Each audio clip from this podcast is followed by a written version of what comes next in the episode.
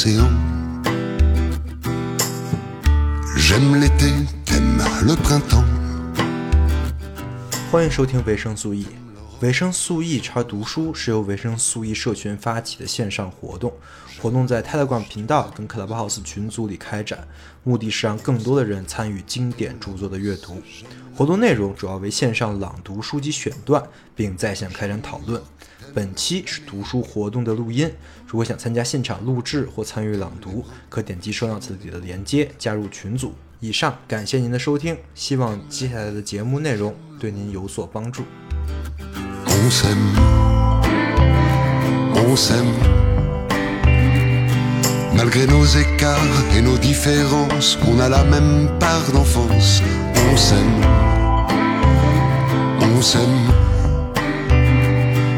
Malgré nos écarts et nos différences, on a appris la confiance. 大家好，欢迎参加读书活动。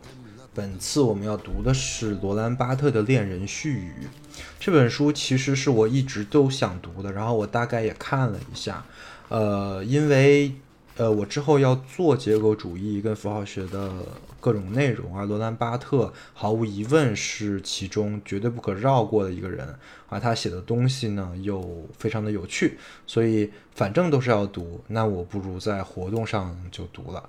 呃，罗兰巴特的《恋人絮语》是一本非常有意思的书。呃，我会读它的前言部分，以及它整个的结构，会大概介绍一下。最后读一下它里面我比较喜欢的一些选段。呃，那我就先从前言开始啊。罗兰巴特和他的恋人絮语，汪耀进。面对着这位西方文坛的显赫大师，我们应该说些什么呢？没有一座语言范畴的小庙能容得下这位大菩萨。一九七零年代，法国色一出版社推出一套声势浩大的丛书《永恒的作家》，从古希腊学究到当代欢代派尽收眼底，专邀学界权威撰写专著评述。唯独这位当时尚在世的罗兰巴特，令卑躬的学者像生怕毒神亵渎神灵似的不敢问津，而他在学坛的深远影响，又使人欲罢不忍。于是出现了有趣的现象：罗兰巴特一个括号啊，作者罗兰巴特，谁能摸得准他呢？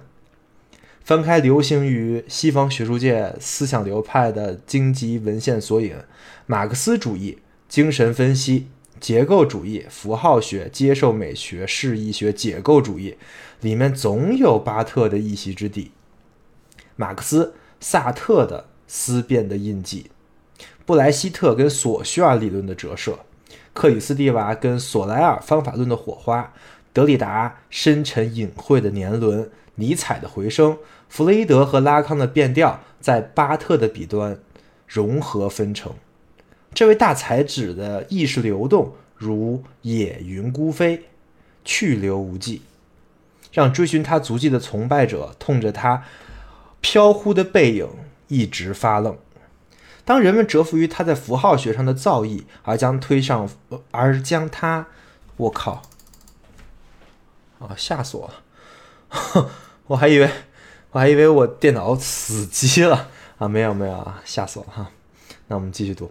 当人们折服于他在符号学上的造诣，而将他推上符号学学会主席的宝座时，他压根儿已不再将符号学当回事儿了，早已心不在焉了。严谨的学术权威们像诸神一般，在法国学坛的所谓万神庙各就各位，虎踞龙盘，而巴特却甘愿在神庙外的台阶廊檐及他所津津乐道的边缘起舞弄清影。拣尽寒枝不肯息。很少有人在否认这样一个事实：巴特是继萨特之后的法国学界的另一位现代大师。在法兰西学院开讲时，肃穆森严的学府深院竟然会门庭若市，从外国游客到退休教师都会趋之若鹜。他对日常生活的杂感，顷刻间就会以醒目的大标题被刊载到报刊上。他的晚年著作《恋人絮恋人絮语》竟然成了畅销书，甚至被搬上了舞台。巴特以对法国文化精湛的研究而著称，而他本人也成了一个奇特的文化现象。既然是现代大师，从何而言呢？仁者见仁，智者见智。人们从巴特那里窥见了各自兴奋的焦点。在许多人看来，巴特首先是结构主义思想家，是以结构主义的眼光打量文化现象的先驱。是他将符号学推向法国学术界的前沿，是他勾勒了结构主义文学科学的蓝图。在另外一些人眼里，巴特又绝非是科学精神的体现者，而是一个追求快感乐趣的人本主义的化身。为满足快感而阅读，管他天王老子，无视清规戒律，我想我想怎样读就怎样读。巴特又被奉为学术界的先锋派，当。法国新小说派代表人物罗伯·格里耶等人的实验小说被法国批评界斥为不可促读的一团糟时，巴特挺身而出，把笔相助，而且但曰，而且断言，只有不可促读才体现了文学的最终目的，因为他向读者期待的心理进行了挑战。由此，他力贬那些可读性的作品，推崇可写性的文本。读者不知怎样读，只能靠想象，即边读边创作及写作。有趣的是，巴特在文学主张上厚古薄今，但他批评实践的重心显然又是博古。呃呃，啊，巴特在文学主张上是厚今薄古，但他批病的核心重心显然又是厚古薄今。他不遗余力地推崇新小说。而他的评论激情却是宣泄在法国的经典作家身上的，拉辛跟巴尔扎克，他最喜欢的是从夏多布里昂到呃普鲁斯特及期呃普鲁斯特期间的法国文学。这一悖论现象只能解释为巴特是以现代批评家的眼光去读古典文学作品的。巴特曾专门创办了。一个研究巴尔扎克的萨拉辛的讨论班，历时两年。讨论班的结晶便是巴特著名的批评著作《S 杠 Z》。一九七五年一月，巴特在巴黎高师又开了一个讨论班，选择的文本是歌德的《少年维特之烦恼》，初衷是探讨肢解语言，摆弄语言的外衣，研究一种话语及情话恋人的絮语独自的特性。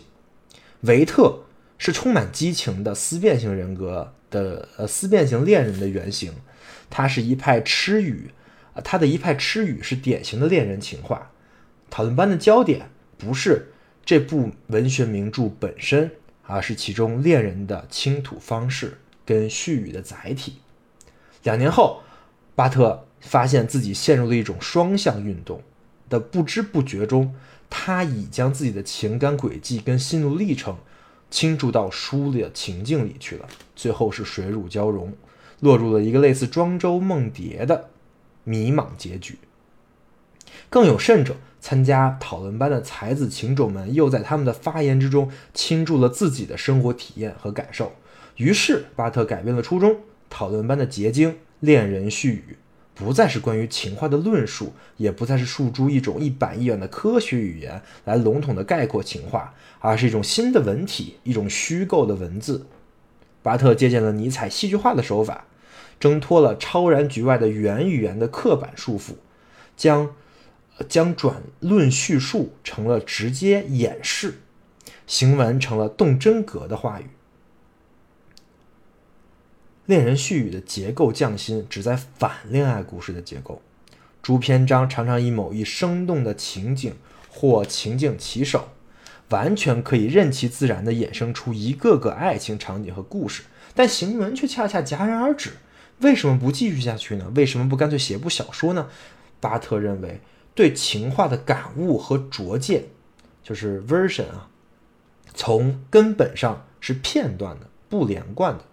恋人往往是思绪万千，语丝杂乱，种种意念常常是稍纵即逝，陡然的节外生枝，莫名其妙的油然而生的妒意，失约的懊恼，等待的焦灼，等等等，都会在喃喃的语流中激起波澜，打破原有的涟漪，荡漾出别的流向。巴特神往的就是这种恋人心中掀起语言波澜的湍流。像一个细心的厨师，他留意不让语言变稠变黏。由此，巴特将绵绵雨丝斩为片段，无意雕凿拼凑一个有头有尾的爱情故事。在他看来，一个精心建构的首尾相顾、好事多磨的爱情故事，是社会以一种异己的语言让恋人与社会妥协的方式。呃，呃，铺设这样一个故事，不仅是编织编织了一个束缚自己的罗网。真正为爱情而痛苦的恋人，既没有这种妥协，既没有在这种妥协中获益，也没有成为这种爱情的主人公。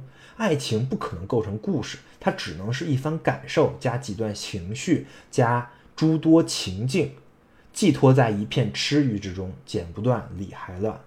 因此，恋人絮语的结构设想就是要拆碎建啊，拆碎习建的恋爱故事结构。即使是片段的情景的排列，也不是异于常人的所理解的爱情发展的顺序。全书的搬诸情景的，以是按字母顺序排列的。就是这本这本书其实它是一个情境的集合啊。就是如果在后面我就会讲到这本书，它有两个标题，第一个标题是情境，第二个标题是顺序。然后这个情境就是按字母排列的。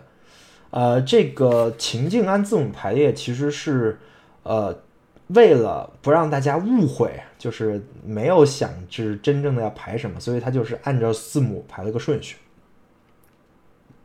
其用心在于避免导致某种误会，似乎读者在煞费苦心的排列中要传递某种爱情哲学或思想体系，而这正是巴特想要避免的。书中所谓的恋人是一个复合体。纯洁幻想的恋人与智慧深邃的作者的结合，想象的激情与冷静的自制的统一。这里应该提醒读者体味巴特的苦心，反恋爱故事即着恋啊，即着力表现恋人的想象激情，而不是故事或正确表达。这种词典式的罗列形式。透露出了一种冷静，是一种不加掩饰、文式的表达方式，似乎告诉人们，这里面既没有隐私，也没有什么自白，同时也揭示了恋人并不是一个什么不同凡响的人杰，而是只在日常习惯跟沉思之中挑拣的现代人。恋人在表演恋人的角色，这个角色由习俗、陈规决定。艺术提供给他感觉、情绪跟词语，他的痛苦是可望而不可却产生的焦虑，他无法越过陈规的雷池，以更直接的方式来实现他的渴求，他不得不对符号加上臆想的虚线，爱人的子虚乌有即不在，成了仅有的存在，恋人的这种虚拟的存在，上宣泄恋物象征。和示意的激情，这一模式在西方文艺复兴时的意大利，十五呃十四纪的诗呃十四世纪的诗人彼得拉克时就有不就不知有多少文人骚客竞相的搬弄表演。巴特的独创之处是赋予其浓厚的符号学色彩。热恋中的自我是一部热情的机器，拼命制造符号，然后供自己消费。说到底，恋人絮语便是对正在叙述中的恋人的写照。尽管它带有法国文学自十七世纪以来细腻的心理刻画这一传统的印记，但它并不是要表现这一个假定的或特定的什么人，而是要展示一个充分体现主体意义的我。呈现一个，呈现为一种产生、发展、建构、流动、开放的过程。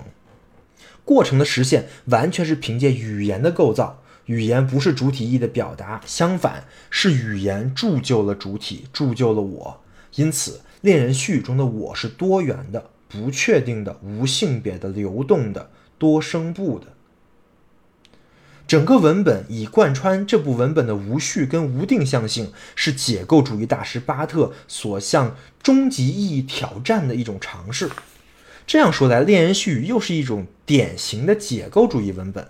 我刚动手译这本书的时候，就不断有人用最质朴的方式困扰我：这是一本关于什么样的书啊？结果我只能很费力地挤出一段懦弱的省略号。很暗中其三位的一位行家做出高深莫测状，告诉我这是本醉翁之意不在酒的书。那么在乎什么呢？在乎山水吗？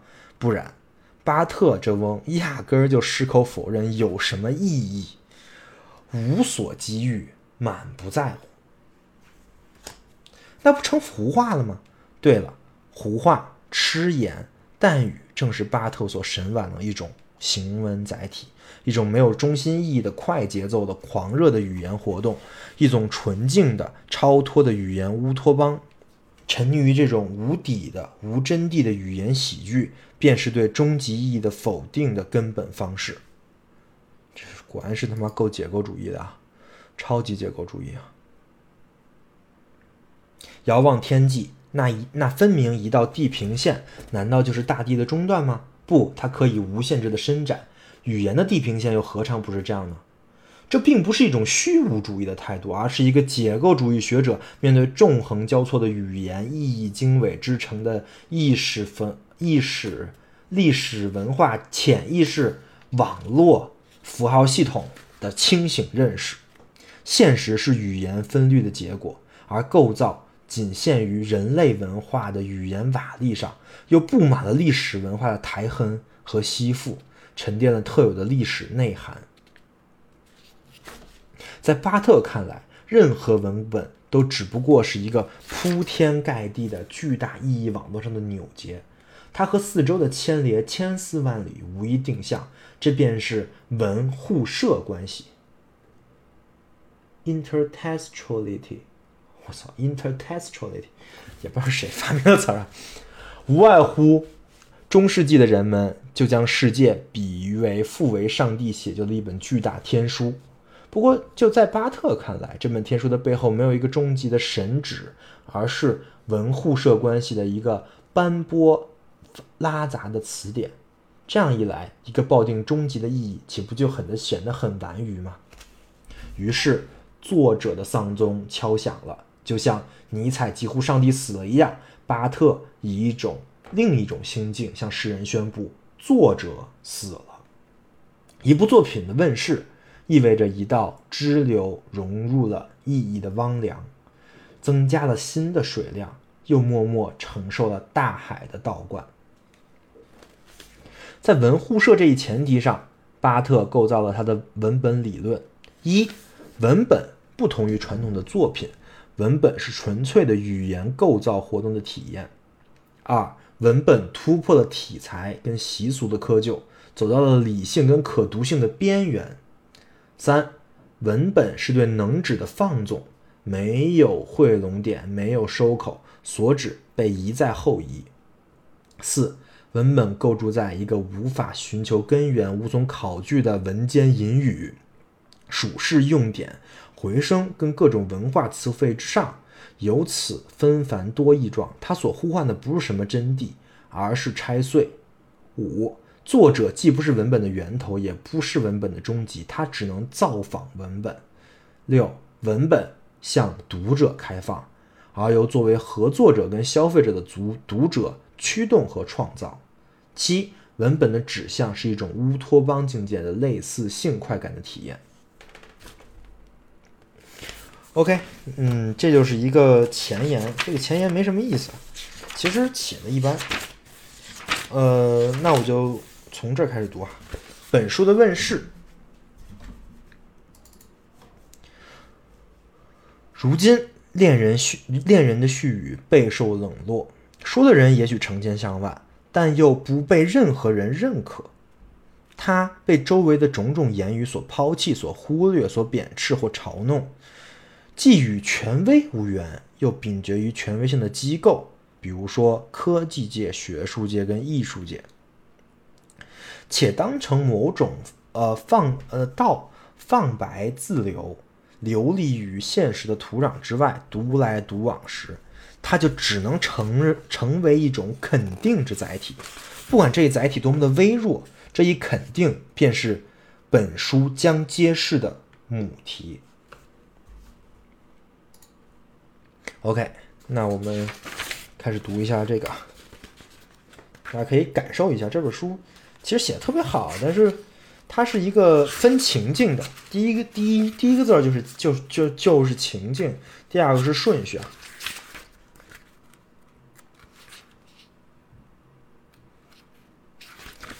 我从相思开始念啊，相思，情人的离别，不管是什么原因，不管多长时间，都会引出一段絮语，常常将这一分离的时刻视为受遗弃的严峻关头。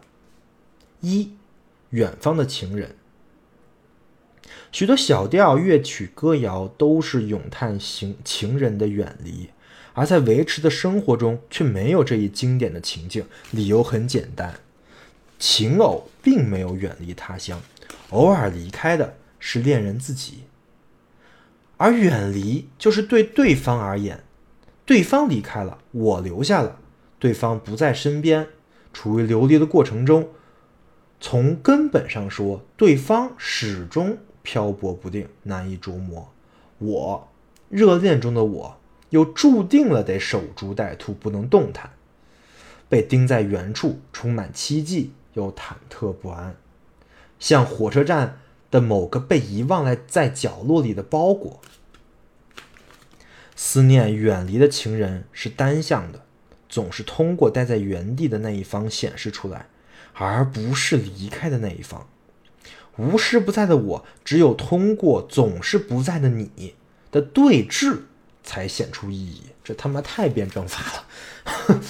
由此看来，思念远方的情人，从根本上就意味着恋人的位置跟他情人的位置无法相互取代。也就是说，我爱对方要甚于对方爱我。二，女性的倾诉，要回归历史的话，倾诉离别愁绪的是女人。女人在一处待着，男人外出狩猎，四处奔波。女人专一，她得等待；男人多变，他扬帆起航，浪迹天涯。于是，是女人酿出了思夫的情愫，并不断的添枝加叶，因为他有的是时间。他边纺织边低吟低唱，纺织小曲里透露出了安详宁静和怅然若失。由此看来，一个男人。若要倾诉对远方情人的思念，便会选出某种女子气，而这个处于等待跟痛苦之中的男子，奇迹般的女性化了。男子女性化的原因，主要不在于他位置的颠倒，而在于他的恋爱。三，遗忘，忍受分离，有时对我来说并不十分难。这样我就正常了。大家怎样忍受情人的分离，我也怎样忍受。我很早就习惯了与母亲的分离，尽管如此，从根本上来说，这还是件痛苦的事儿，所以还能对付。我像一个顺利断奶的孩子，在这期间，我能从其他地方摄食，而不必再依赖母亲的乳汁。这种忍受分离的办法，便是忘却。我时常有所不专，这是我赖以生存的条件。但要是我不能忘却的话，那简直要了我的命。恋人若无法忘却，有时会因自己会因记忆的魂牵梦绕而身心交瘁，过度紧张而最终死去，就像少年维特一样。四叹息，我很快就从这种忘却之中麻。麻木的醒，不对，我提醒一下，这这四个远方的亲人、女性的倾诉、遗忘跟叹息，都是相思这个情景下的四种不同的顺序啊。相当于就是他这本书就是给出一个情境，然后再分析这个情境里这些恋人都会说什么。啊，我继续读四叹息，我很快从这种忘却的麻木中醒过来，我匆匆地重构了一段记忆，一团乱麻。从我身上、心里迸发出了一个字眼，就是叹息，为眼前的实体而叹息。阴阳人的两半为各自对对方而叹息，像各自吐出的气息残缺不全，试图寻求与对方交融。一个相互拥抱的意象，两个形象再次融为一体。而这伤感的是，在远在思念远方的情人时，我是一个没有复利的形象，干枯、泛黄、萎缩。但不管思念的对象在与不在，爱欲不都是一样的吗？思念的对象不总是不在身边吗？这就是一种不在，就是不在场啊。但。这不是一种苦恋。古希腊文里有两个不同的字眼，一个是 petros，渴望、渴求而望不见的情人；一个是 homos，对眼前的情人更加炽烈的欲求。就是两个不同的词儿来形容这个这个情欲这个事儿啊。五，把玩分离。我这样的不停诉说着思念之苦。事实上，这是一个很荒唐的情景。情人不在场，所以他是谈论的对象；而在我的倾诉之中，他又是受话人，所以又是在场的。这个怪现象引入了一个无法成立的现在时态。我被夹在两个时态中，无所适从。既有描述谈论对象的时态，又有针对受话人的时态。你已经远离，所以我才怅然若失；而你又在眼前，既然我正在谈论你，从这里我才悟出现在出现在呃呃，从这里我才悟出现在时这个最棘手的时态是怎么回事原来是这个焦灼不安的一种迹象。分离仍没有结束，我还得忍受，所以我得左右这个情境，我将时间的错位。转化为一种往返，从而造成节奏的韵律，将语言戏剧化，分离才造成语言。一个小孩将线轴当成一个玩偶，抛开又拾回，描摹母亲的离开和归来，由此形成了一种纵聚合关系。对远方的情人的思念成了一种积极的活动，一桩正经事儿。从而衍生出许多虚构的情境，怀疑、愿意、渴望、惆怅。语言经戏剧化后，对方的死亡被推延了。据说，小孩子很快就会从相信他母亲不在身边，而转而相信他母亲已不在人世。这其间只有很小的间隙，活跃情人不在的情境，便是延长了这个间隔。推迟这个信念的突然转变，以以不至于很快就就相信对方已不在人世。六欲望和需要，算了，我每次念念一个标题的前面，我都要念一下这个这个主这个主题哈，主题是相思啊。五是把玩分离，就是刚才念的那一段。六就是相思的六，欲望与需要。受挫感以情人在眼前的具体方式（括号我天天看见对方，但我又不因此而满足）。恋爱对象实际就在眼前，而在我心里珍藏的形象而言，他又不在眼前。太他妈形象了，是吧？去时则是以间歇作为具体的形式。我答应暂时与对方分离一会儿，没有挥泪。我估计得出这种关注的。苦楚，但我能忘却。忘却是前面刚讲过的一个，就是遗忘。情人不在身边的是失去却具体的形式。我有欲望，又有需要，欲望需要被挤压，这便是所有恋爱情感中无法摆脱的事实。愿啊，欲望无时不有，热烈而持久，但上帝离得更高。欲望高举的双手永远无法企及他渴慕的境界。倾诉思念之苦的絮语可视作为一个文本，其中有两个表意符号，一是欲望高举双手，另外一个是需要张开双臂。我彷徨动摇于两者之间，一个是生殖器的意象，高举的手臂；一个则是稚童孩子的意象，张开双臂。我操，这块分析的太牛逼了！七乞求就是相相思的七乞求。我在一家咖啡馆挑了个座位，独自坐着，人们过来搭讪，别人围着我，有求于我，我不禁感到有些飘飘然。但对方不在，为了使自己不堕入俗世的麻木自得之中（括号这是一种诱惑），我祈求对方的真实（括号只能通过感觉来感受它的存在）。这就是这种在恋爱对方的这种。真实的含义啊，就是只能通过感觉来感受对方的存在，使我不至于陷入我正在微微滑入的疯狂诱惑之中。我将自己流俗的归咎于对方不在身边，我祈求对方的保护，对方的归来，让对方回来吧，把我带走，就像一个前来寻找孩子的母亲那样，离开这个花花世界，离开这个虚情假意，让对方替我恢复情人世界的。宗教式的亲密和引力，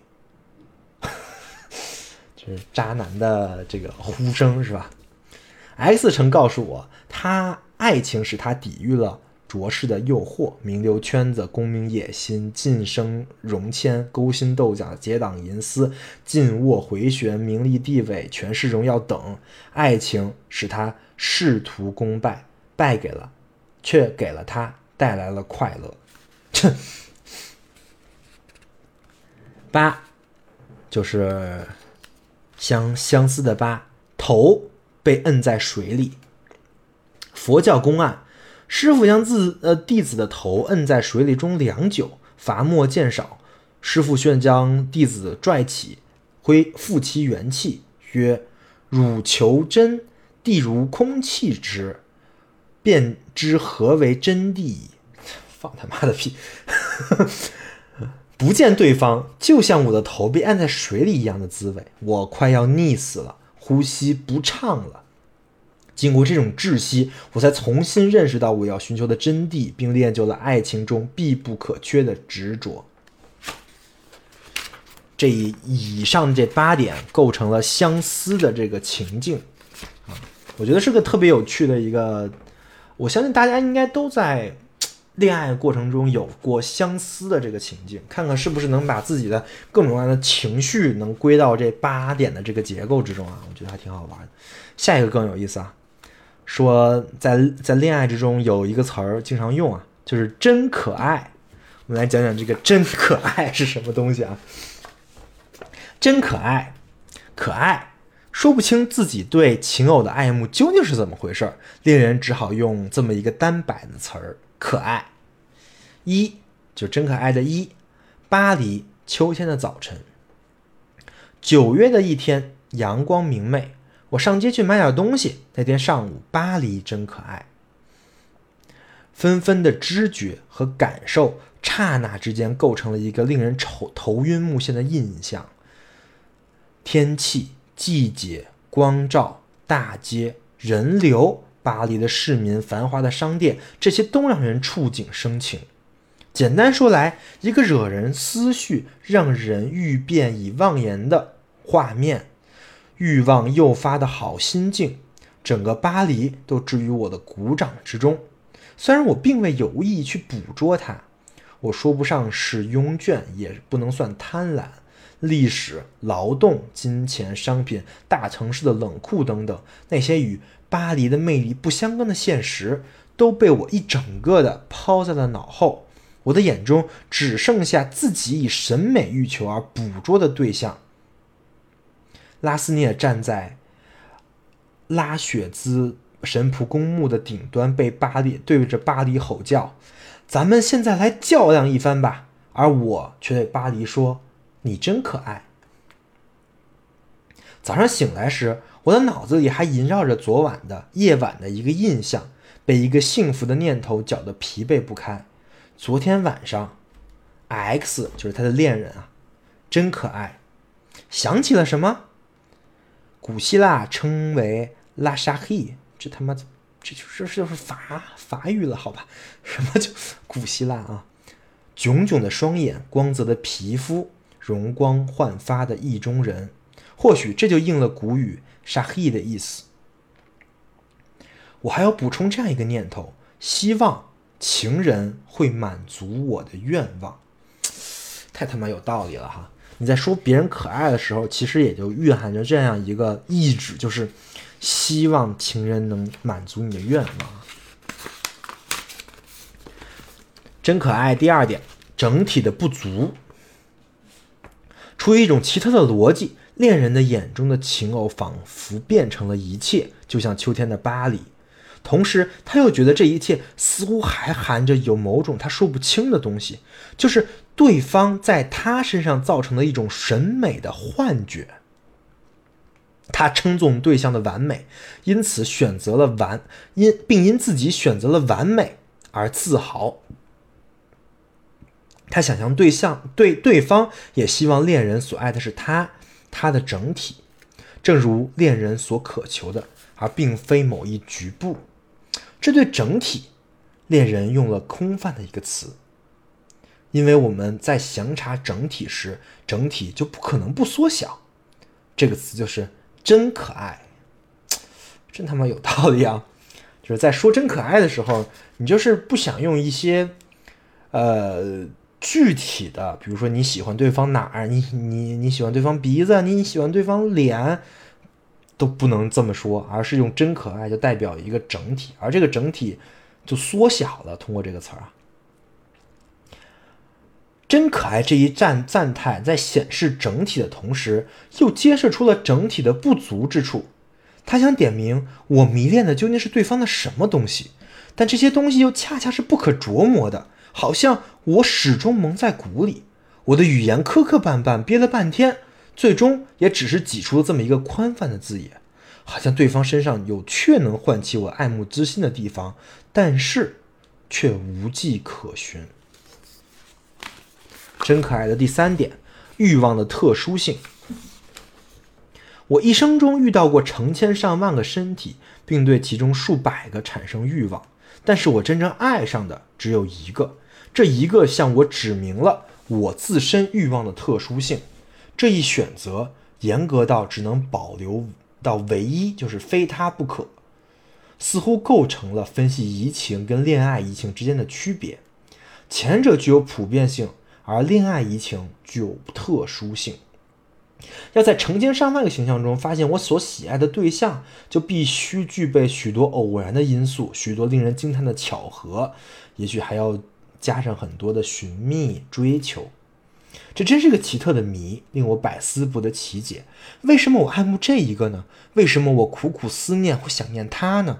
我渴求的是整体、倩影、形态、神态，亦亦或是仅仅的某一局部？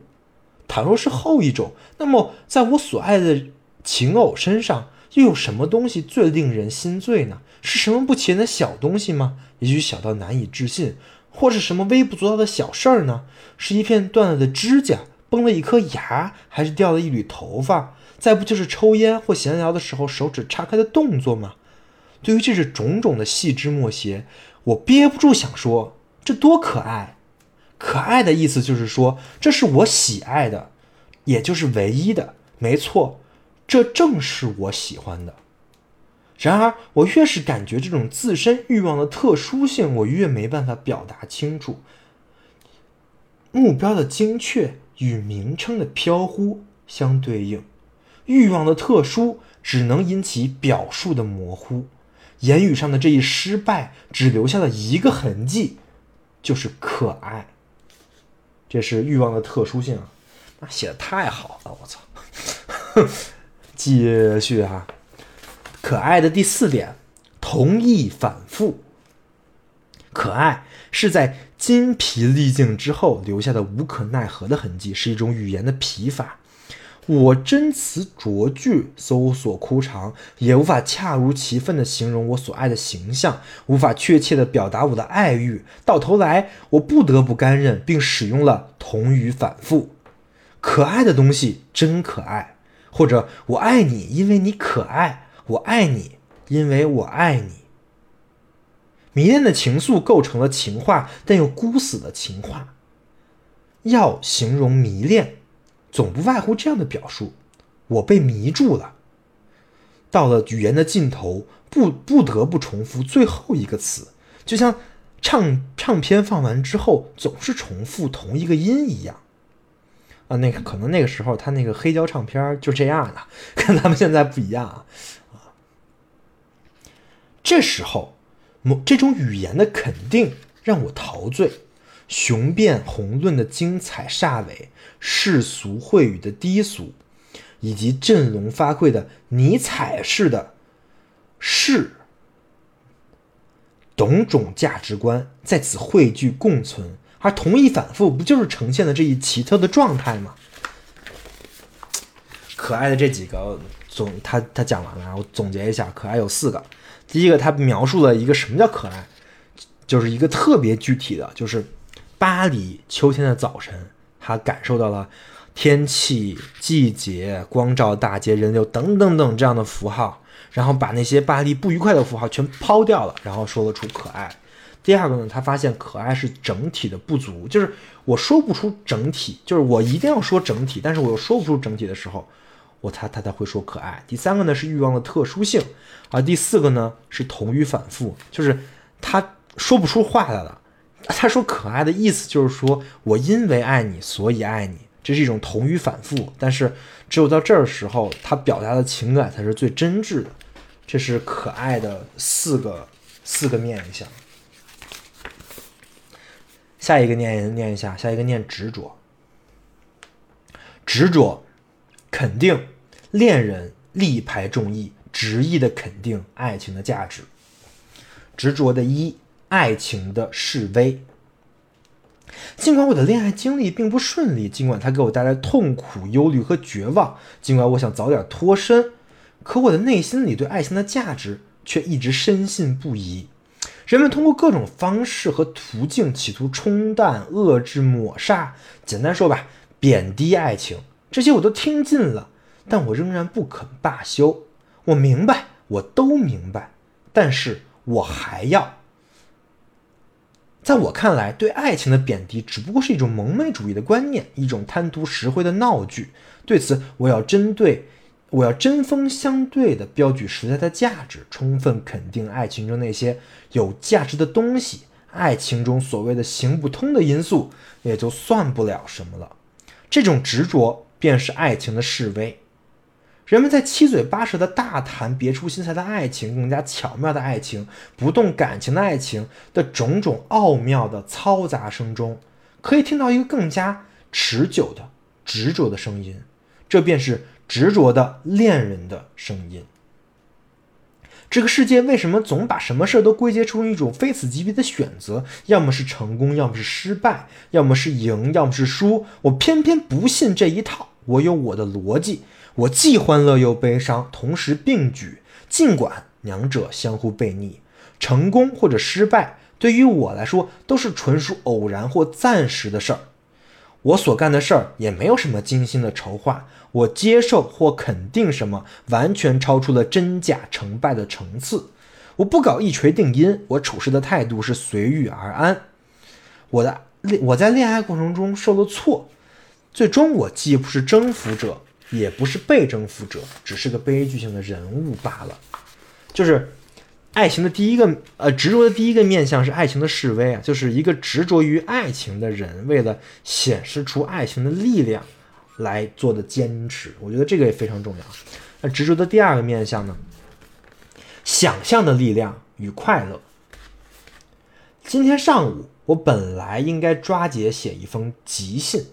可有件要事儿的成败与否，就取决于这封信了。但是我却写了一封情书，并没有寄出去。我心甘情愿地撇开了浊世强加于我的种种琐事、规矩和违心的举止，我做了一件不带功利色彩的事儿，履行了一个光彩的职责——恋人的职责。这件事虽然不合情理，但我却小心翼翼，不敢怠慢。爱情。展示了我所的所有的潜能，我做的一切都有了一定的意义，而这意义又是琢磨不定的，这就是我力量的意义。我日常生活中消极的一面，痛苦、负疚、抑忧郁等情绪的起伏变化都被翻了个个。和阿尔贝特的陈词滥调相比，维特觉得自己将情愫夹在胸中，倒也不是件坏事儿。我是受文学熏陶长大的，一开口就难免借助那套陈词滥调。但是我有我独特的力量，我笃信自己的世界观。这是爱情的第二个，第二个不是执爱情中执着的第二个面相，就是想象的力量跟快乐，其实就是，就是就是把爱情想象成了世俗的反题，然后坚持爱情呢，就是能从这种反题中获取到利比多和快感。这个我觉得大家应该也都能感受到，尤其是那种。刚刚恋爱的人啊，就是刚刚知道什么是爱的人，就为什么一定要坚坚坚持？其实有很多都是这种想象的力量跟快感。三，力量并不在阐释者，这是坚持的第三点。在信奉基督教的西方，至今仍有一个规矩，即阐释者是力量源泉的中转。用尼采的话来说，就是犹太教的大祭司。但爱情的力量却无法中转，不能通过阐释者表达，它原封不动，始终凝聚在原有的语言层次上，像着了魔似的执着坚定。这里的面的主角不是牧师，而是恋人。这个是执着的第三个面相。第四个面相，让我们重新开始。对爱情有两次肯定。首先是有情人遇上了意中人，于是便立即做出了肯定，心理状态表现为痴迷、激动、亢奋，对美满前景的遐想跟淡忘等等，对一切都报以肯定，这是一种盲目的举动。接着便是一段隧道里的暗中摸索，最初的肯定在不断的被疑虑所噬咬，对对方的挑剔不断的危及爱情的价值。这段时间内，情绪低落，满腹怨意，衣带渐宽。但是我肯定能从这个隧道里钻出来，我能挺过来，也不会因此告吹。当初我是怎样的肯定，我再次给予肯定。但这又不是反复，因为我现在所肯定的，就是当初的肯定本身是一种肯定的肯定啊，这个特别有意思啊。就是爱情的执着，其实是一种对执着的执着，而不是什么一成不变的东西。我充分肯定我俩的初遇，但是却有所区别。我希冀的是旧情的复归，而不是反复。我对对方说：“让我们重新开始吧。”这是爱情的执着的四个面相。执着的第一个面相是示威，第二个面相是想象的力量跟快乐，第三个面相是。呃，爱情的力量可以通过执着而不再阐释者，就是相当于中中介没有了啊。第第第四个面相是对执着的执着，就是对肯定的肯定。太有太有意思了这本书。好，再念一个啊，追求。我相信这个大家应该也都挺感兴趣的啊，追求爱情，追求爱情，勾销。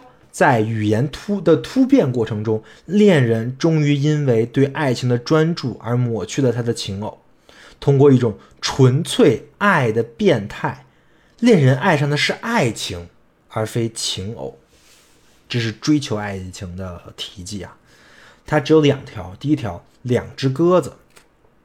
夏洛蒂实在是平淡无味。他是维特导演的富有个性的、有声有色且催人泪下的一幕戏中的一个微不足道的人物。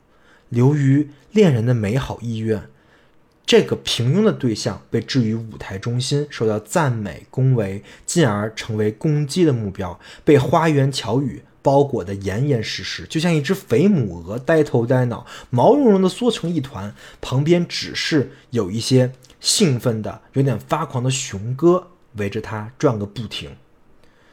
只要我在一念之间想到对方，犹如一个毫无生气的物体，就像一个标本，我自己的情偶也被勾销了，对他的欲望也随之回复到我的欲望本身。我渴求的是自己的欲望，情偶只不过是他的附属品而已。一想到如此了不起的事业，我就兴奋无比。为原先而原先为此臆造出来的人物。则远远的被抛在往脑后。为了想象，我牺牲了形象。我的这个非常拉康啊，这个东西。如果有一天我得放，我得下决心抛弃对象，那让我感到特别难受的是想象的丧失，而不是其他东西。那曾经是一个多么珍贵的结构。我伤心的是爱情的失落，而不是他或者他，男他或女他。二，获益或损害。于是。对方就被爱情勾销了，而我曾被，而我就从这种勾销中受益。一旦受到什么意外伤害的危险，比如说我产生了嫉妒，我就用爱情的抽象和高尚去化掉它。对方被虚化了，自然也就不会对我造成伤害。我对他的欲求也不会使我骚动不安了。可是，一转眼看见对方就这样被贬斥。被挤出爱情，我又感到痛苦，我产生了负罪感，谴责自己不该遗弃他。于是我又改变了主意，竭意竭力的否定这一勾销，迫使自己再陷入痛苦。这是两个，这是追求爱情的两个两个面相。第一个就是举例举例鸽子的面相，第二个就是举例获益跟损害。我说的好他妈爽。呃，再念一个，念一下等待，等待，等约会，等信，等电话，等归来。恋人不经意的拖延，却引起了这边的搔首踟蹰。我在等待一次来临，一个回归，一个被允诺的信号。这也许是徒劳无益，或极其可悲。在博勋格的等待中，一个女子。在深夜幽林中翘首等待着她的情人，而我只不过是在等一个电话，却一样的焦灼。这世界上，嗯，是，嗯，这世界上的事都那么一本正经，我是掂不出轻重的。这个等待啊，就是这是第一个等待，这个等待被画上了一个一个呃叫什么书名号，就是说这个等待被书名号括上了。就是它变成了一个文本中的等待。二排戏，等待的第二个面向，等待也有一个舞台情境，由我一手调度安排，先画出一段时边做苦练状，在显出象形之下不再重要的种种苦楚凄切，这简直就是一出戏。场景：某咖啡馆，我们有个约会，我在等待着。序幕出场的是这出戏唯一一个演员（括号一个勤于思辨的人）。我觉察出，我觉察并表明对方迟迟未见，对方的拖延，这时还仅仅是一个数字上的可计数的实体。比如说，我三番五次的看表。序幕结束，我浮想联翩，我准备豁出去了。等待的焦虑一股脑的倾泻出来，第一幕由此开始。充满假设，是不是时间地点搞错了？我竭力回想当初的约会是怎样敲定的，又交代了哪些细节？怎么办呢？焦灼状，去另一家咖啡馆瞧瞧，打个电话。我不在时，对方来了怎么办？对方看我会不会再立即离离去？等等。第二幕是发火，我对看不见的人影大发雷霆。不管怎样，他也应该。他也又他又不是不知道什么什么，嗨，他要是在这儿的话，我就可以呵斥他为什么不来这儿。在第三幕里，我进入了不折不扣的焦虑状态，担心自己被甩了。一秒钟内将对方不见踪影解释为对方的死亡，对方像死了一样，一阵悲哀袭来，我心如死灰。戏就是这样，对方的到来自然使演出大大的缩短。如果对方在第一幕来，心平气和的问候；如果在第二幕来，要有一点风波；如果要是在第三幕来，那只好是宽容和认可了。我深吸的吸一口气，就像亚里佩斯刚从地窖里冒出来，重新发现生活和蔷薇花香。这个好形象啊！就是大家在等的时候，也感觉是过各种内心戏吧。这确实是一个等待的特别。特别形象的情境哈。三，电话，等待真是件不可思议的事情。我竟然鬼使神差的不敢动弹，等电话便意味着编织束缚自己的罗网，此恨绵绵，各种苦衷难以言传。我禁止自己离开房间，不让自己去上厕所，甚至是不敢去碰电话（括号以免占线）。这种事儿我们现在都解都感受不到了，因为 这都是手机了，是吧？嗯，那就是不能让手机离开身边啊。倘若别人打电话给我，我也会如坐针毡。只要一想到我也许以我也许就要在某一刻里不得不离开一下，由此便会错过那令人欣慰的电话或者失迎大驾光临，我几乎要发疯了。这些扰人的繁杂情绪便占据了白白等待的分分秒秒，成了冲塞焦虑的心头杂念。因为若是等待交以等待专一的话，我可待在那触手可及的电话。机的那个地方，什么事儿也不干就行了。这是等到第第第三个面向电话啊。如果是现如果是现代人，应该写的是手机或者微信什么的。第四个面向幻觉。我在等待那个生命体，生命实体并不真实，就像婴儿哺乳的乳房，我不断创造再生奶汁。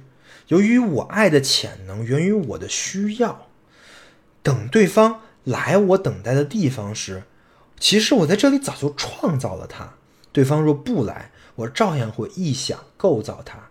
等待是一种狂想。电话铃又响了，每次响我都急不可耐地抓过听筒，一心以为这准是我心爱的人打来的。再稍费些劲儿，我便辨认出对方的声音。我凑着听懂，说开了，激昂住，我狂怒地呵斥那个外冒失的外人，为何从我狂想的神思中清醒过来？光顾这家咖啡馆的人，不管是谁，只要我只要与我的恋人有那么一点点相似，我首先我首先的冲本能冲动便是去辨识。热恋平复很久以后，我依然会保持着这种望淡奇想来神交我恋人的习惯，有时。为了一个迟来的电话，我依旧会焦急万分。而且不管打电话的人是谁，我一想自己已辨别出了旧日情人的声音。我是一个被截肢的人，依然能感受到腿的痛苦。这个幻觉也非常的形象。我操！五等等待的第五个面相，他在等待，我在恋爱着。是的。因为我在等待着，而对方从不等待。有时我想进入一个一无所待的角色，我想让自己围着什么别的事情忙碌。我故意迟到，但在这种游戏里，我总我总输。不管干什么，我还在老地方，什么事儿也没干，十分准时，甚至提前。恋人注定的角色便是我是等待的一方。人总是在等待，处于一种移情状态之中。在医院里，在教臭家、精神分析诊所，无不是如此。而我在银行的柜台窗口、机场的检票处等着，我就立刻会与出纳员、服务员产生敌对关系。他们的冷漠会使我急不可待，大为不快。因此，可以这么说：哪有等待，哪就有移情。我依赖便寄入于另一个存在，而这个存在的实现又需要时间。整个过程是在克制自我的欲望，消失我的需求，让人等着。这是超越于世上所有权利之上的永恒权利，是人类古老的消遣方式。等待的第五个面相，他在等待。第六个面相，风流名士和妓女。某风流名士迷上了一个妓女，而他却对她说。只要你在我的花园里，坐在我床下的一张凳子上，等我一百个通宵，我便属于你了。到了第九十九个夜晚，这位雅客站了起来，拿着凳子走开了。有意思啊！差不多就读到这儿吧。J'aime l'été, t'aimes le printemps. T'aimes l'aurore, j'aime le soir. 维生素 E 是一款完全免费的知识分享播客计划。目前，维生素 E 已有了自己的社群跟除播客外的各类实践项目。社群跟项目的通知均在 Telegram 频道。如果您对播客内容感兴趣，希望获得维生素 E 的书单以及阅读相关拓展资料，或者希望参与维生素 E 的实践项目，与其他听众一起讨论，欢迎点击 Show Notes 里的群组连接，关注频道。此外，如果认为本期播客内容对您有所帮助，欢迎转发到各大互联网平台。感谢您的支持，让我们一起重构互联网生活形式，期待您的加入。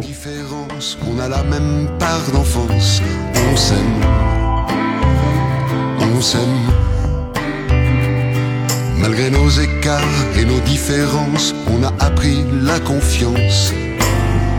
J'aime la grâce, t'aimes la beauté. T'aimes l'instant, j'aime l'éternité. J'aime le silence, tu aimes le bruit. Tu aimes la vie, j'aime notre vie. On s'aime,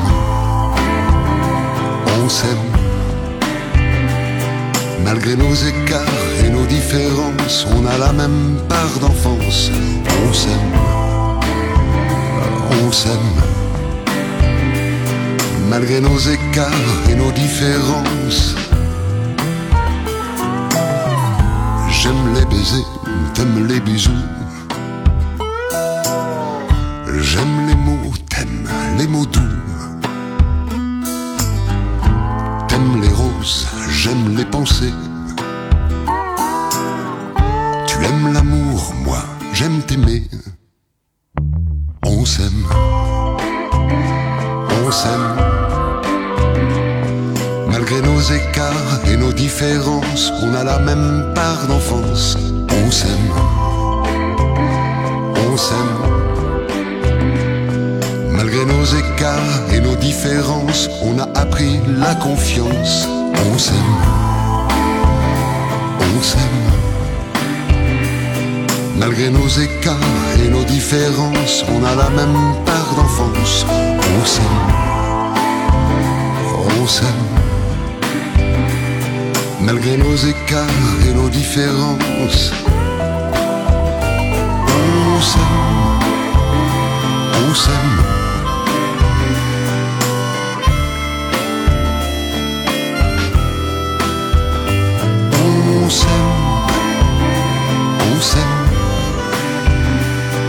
Malgré nos écarts et nos différences,